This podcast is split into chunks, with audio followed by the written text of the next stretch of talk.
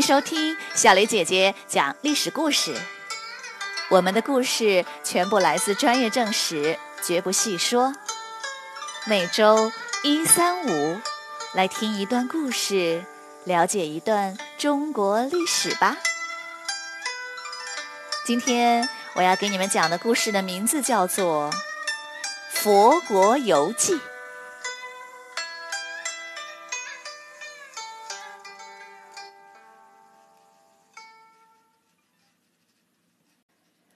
晋韩族出身的将领刘裕率军北伐，消灭了南燕，占领了今天山东一带。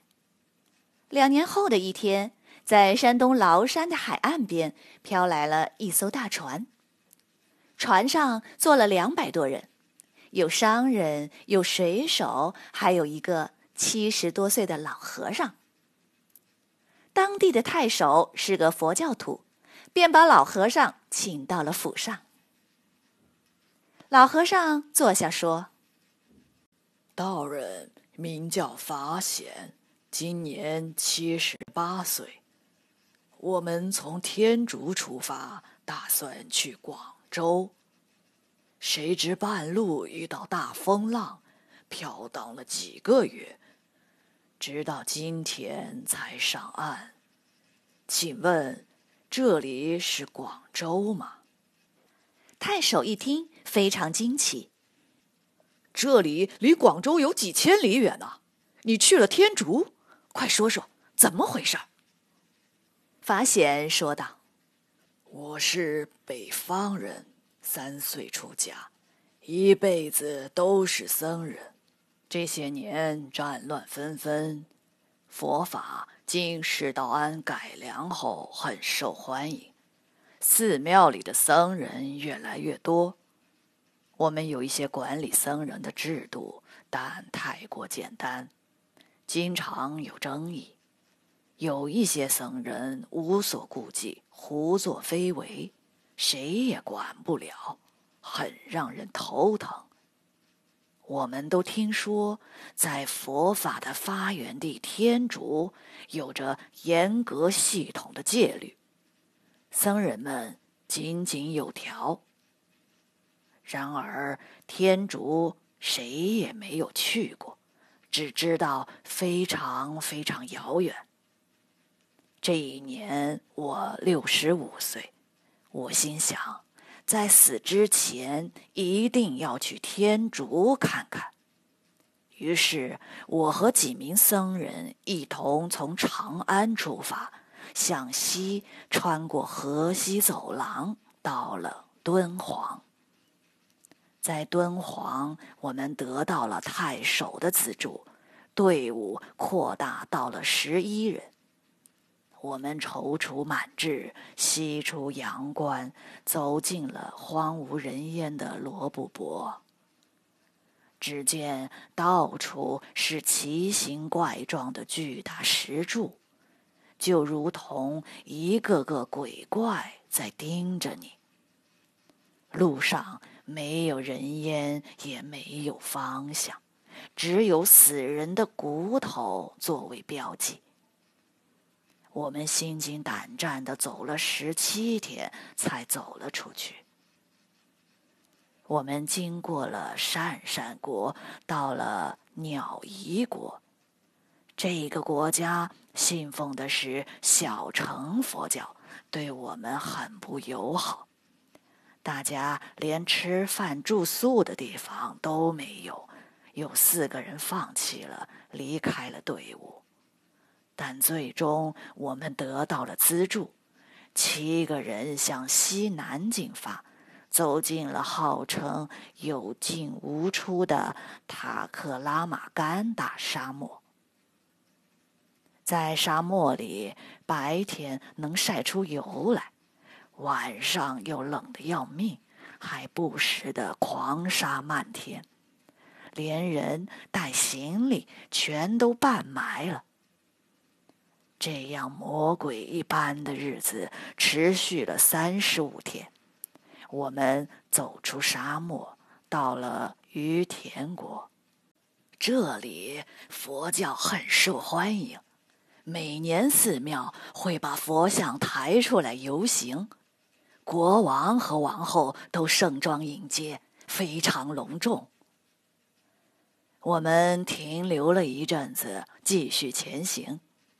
我们历尽千辛万苦，翻过高耸入云的葱岭，到达了北天竺。这里寺庙更多。而且许多地方有释迦牟尼的遗迹。我们像孩子一样欣喜若狂，四处游历。然而这里还不是天竺，天竺在雪山的另一边，仍然还很遥远。更糟糕的是，水土不服，有人开始生病。不久。一名僧人病逝，大家心情沉重。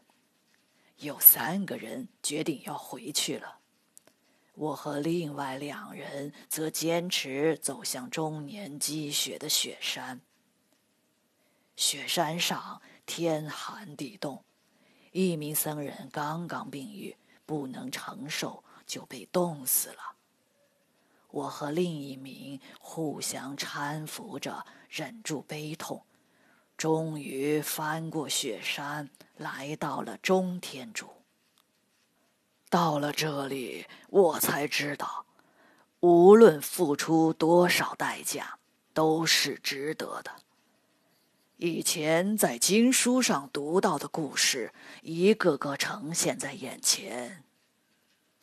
释迦牟尼的出生地，悟道的菩提树，初转法轮的鹿野苑，宣讲佛法的灵鹫峰，涅槃的梭罗树，弟子迦叶的鸡足山等等。我们游历了四年，真是大开眼界。后来。我们在一个寺庙里学习梵语，抄写佛经戒律，抄了三年才抄完。我想再去别的地方看看，而我唯一的同伴则打算留下。于是我一个人顺着恒河东下，到了大海边。在这里，我抄佛经、画佛像，住了两年。然后我坐船往南走了很远，到了佛教盛行的狮子国。我在狮子国又抄了两年经。有一天，我突然发现佛像前供奉了一把白色丝绸的扇子。这是来自故乡中国的东西呀！我激动不已，忍不住泪流满面。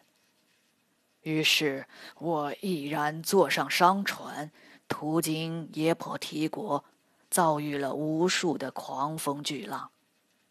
真没想到，十三年了，我竟又回到了中国。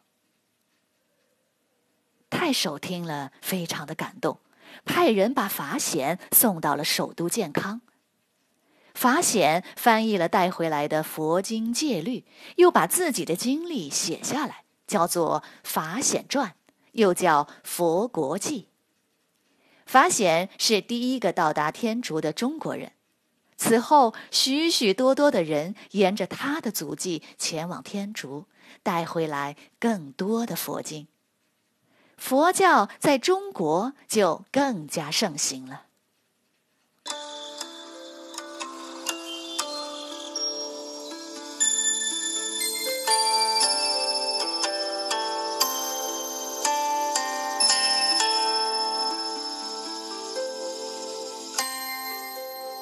小朋友们，今天的故事就讲到这里，请你来说一说。